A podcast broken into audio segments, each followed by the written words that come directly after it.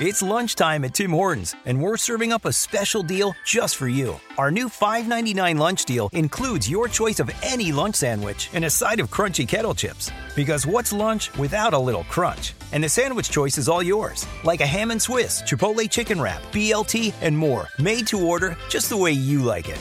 Tim Hortons new lunch deal. Simple, delicious, and just $5.99. Now that's a good deal. Only at your neighborhood Tim's. U.S. only. Price and participation vary. Terms apply.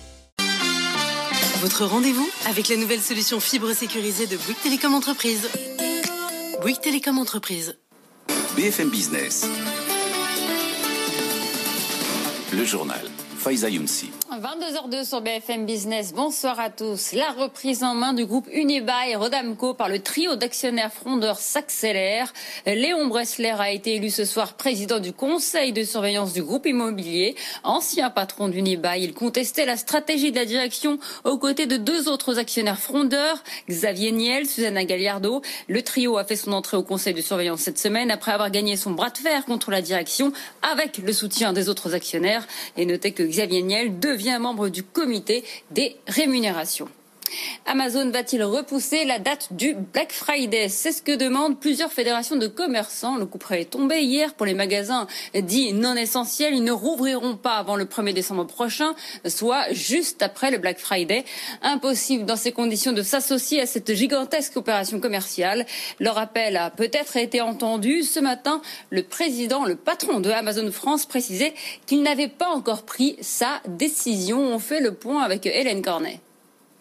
Tout se joue à 4 ou 5 jours près, avec deux options. Avancer la réouverture des magasins physiques au week-end du 27 novembre pour leur permettre de participer au Black Friday et étaler un peu les achats de Noël. C'est ce que demande la Fédération du commerce et de la distribution. Ou à l'inverse, repousser la date de l'opération au 1er décembre prochain, jour d'impossible allègement des mesures. Pour le moment, rien n'est tranché, selon Frédéric Duval, le directeur général d'Amazon. Je suis attentif à ce qui se passe. Je, vois. Pour l'instant, j'ai pas, j'ai pas, pas décidé. La période en ce moment change tous les jours. Les autorités parlent régulièrement et parfois changent d'avis. Donc je veux attendre un petit peu et venir encore à une 15, 15 jours de l'événement potentiel. Donc on a le temps de prendre des décisions. Ce qui est certain, c'est que le Black Friday cette année est mis en sourdine. Face à la grogne des commerçants, les vendeurs en ligne se font discrets et ont retiré leur campagne de publicité. Fnac Darty va limiter le nombre de produits sous promotion et réserver les plus gros rabais aux produits qui ont toutes les chances de se retrouver sous le sapin, comme la tech. Sobriété, c'est le mot d'ordre également pour Cdiscount et Rakuten. Le Black Friday, un sujet devenu sensible. Et deux semaines après le début du reconfinement, les premières données tombent secteur par secteur. Elles confirment ce qu'on pressentait. L'activité subit bien un nouveau ralentissement, mais la chute est moins violente qu'au printemps dernier. Emmanuel Le Chypre, notre éditorialiste, a sorti sa calculette. Voici son tableau de bord du reconfinement. Le premier phénomène qu'il faut observer, c'est que cette fois-ci, les Français, euh, forts de l'expérience du premier confinement, euh, ont anticipé le reconfinement du 30 octobre, et donc on assiste, par exemple, à une vague massive d'achats juste dans les jours euh, qui précèdent. Alors on l'a vu dans euh, tout ce qui est animalerie, jardinerie, euh, soins esthétiques, etc. Mais alors le plus spectaculaire, c'est les magasins de jouets. C'est CDLK par exemple qui nous dit que les ventes dans les magasins de jouets avant le 30 octobre étaient 80% supérieur à un niveau euh, habituel. D'habitude, à ce moment-là de l'année, on est juste à 20% au-dessus du niveau moyen euh, de l'année. Alors après, évidemment, euh, le confinement, oui, l'activité ré réduit, notamment effectivement bah, chez les chez les commerçants. Ça, c'est Skello qui nous dit qu'on a une baisse de 25% en moyenne, mais qui est beaucoup plus forte dans les restaurants. Par exemple, moins 65% de baisse d'activité la semaine qui suit le reconfinement. Même chose pour les magasins de vêtements où on est à peu près à moins 40%. Après, il y a des secteurs qui continuent à, profiter à nouveau du, du confinement. C'est les mêmes que lors du premier c'est-à-dire par exemple tout ce qui est alimentation de proximité, où là on est à 10-15% au-dessus des niveaux euh, normaux, c'est ce que nous dit euh, Somme. Pour vous donner un ordre d'idée, c'est, peut-être les ventes de voitures qui sont le meilleur indicateur. Pendant le premier confinement, on a divisé les ventes de voitures par 10. Là, les données de AAA Data nous disent qu'on est encore plutôt à 4000 ventes par jour au lieu de 9000, donc plutôt une division par deux que par 10. Donc on voit bien que ce confinement, il a moins d'impact euh, que le précédent. Par contre, il intervient sur des entreprises qui sont euh, beaucoup plus euh, fragiles. Et donc, peut-être que la capacité de rebond à l'issue de ce deuxième confinement sera sans doute peut-être aussi moins forte que lors du premier confinement. À 22h06 sur BFM Business, on part tout de suite à New York pour faire le point sur la clôture à Wall Street. Les indices terminent la semaine en forte hausse.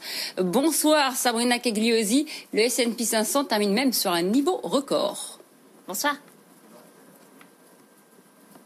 avec euh, un indice à 3595 points ce soir à la clôture, plus 1,35% euh, sur euh, l'indice S&P 500. Le Dow Jones, belle séance également, plus 1,4%. Le Nasdaq de son côté prend tout juste 1% ce soir à la clôture, au terme d'une semaine extrêmement volatile. On a démarré sur les chapeaux de roue dans le sillage des annonces du laboratoire Pfizer concernant son vaccin. Et puis, on a eu pas mal d'hésitations, rotation sectorielle. Au final, ce vendredi, donc, hausse généralisée avec une séance qui aura été marquée marqué aussi par les résultats d'entreprise et Disney qui est véritablement la vedette du jour, plus 2,13% ce soir à la clôture suite à la, publication euh, de pertes, certes, sur le trimestre écoulé, mais beaucoup moins lourdes que prévu. Disney Plus, son système, son service de streaming a plus de 73 millions d'abonnés euh, payants. Clairement, les marchés ont apprécié. Puis Cisco également, très belle hausse ce soir après la publication de résultats supérieurs aux attentes portées par le télétravail. Le titre Cisco terminait sur un gain de 7%. Belle séance euh, sur les indices américains donc avec un Dow Jones qui prend 1,4%,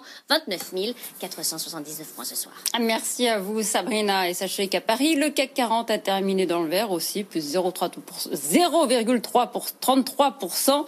Il termine à 5380 points. C'est fait, Orange obtient le remboursement de plus de 2 milliards d'euros du fisc. Le groupe était engagé dans un bras de fer avec l'administration depuis euh, presque 10 ans. Il contestait un redressement fiscal qui lui avait été infligé suite à sa réorganisation au début des années 2000. Le Conseil d'État lui a donné raison dans une décision rendue aujourd'hui. EDF, plombé par la crise sanitaire, son chiffre d'affaires baisse de 4% sur les trois premiers trimestres. Il termine à 49 milliards d'euros à fin septembre.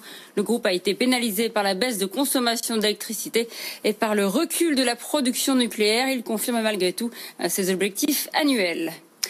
Également dans l'actualité, euh, Google qui se prend les pieds dans le tapis avec la fuite d'un document interne qui évoque un plan pour attaquer euh, Thierry Breton, le commissaire européen aux marchés intérieurs. Le PDG de Google, Sundar Pichai, a dû euh, s'excuser. Les précisions d'Alexandra Paget.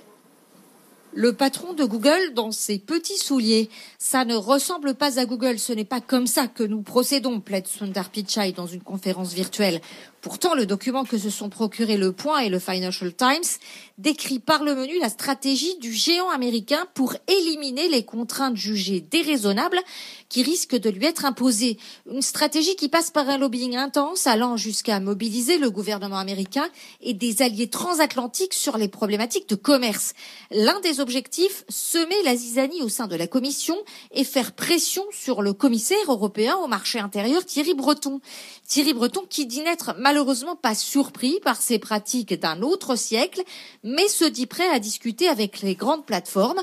Reste que cette fuite intervient au plus mauvais moment pour le géant américain, alors que Bruxelles dévoilera sa directive européenne pour encadrer les géants du numérique le 2 décembre prochain.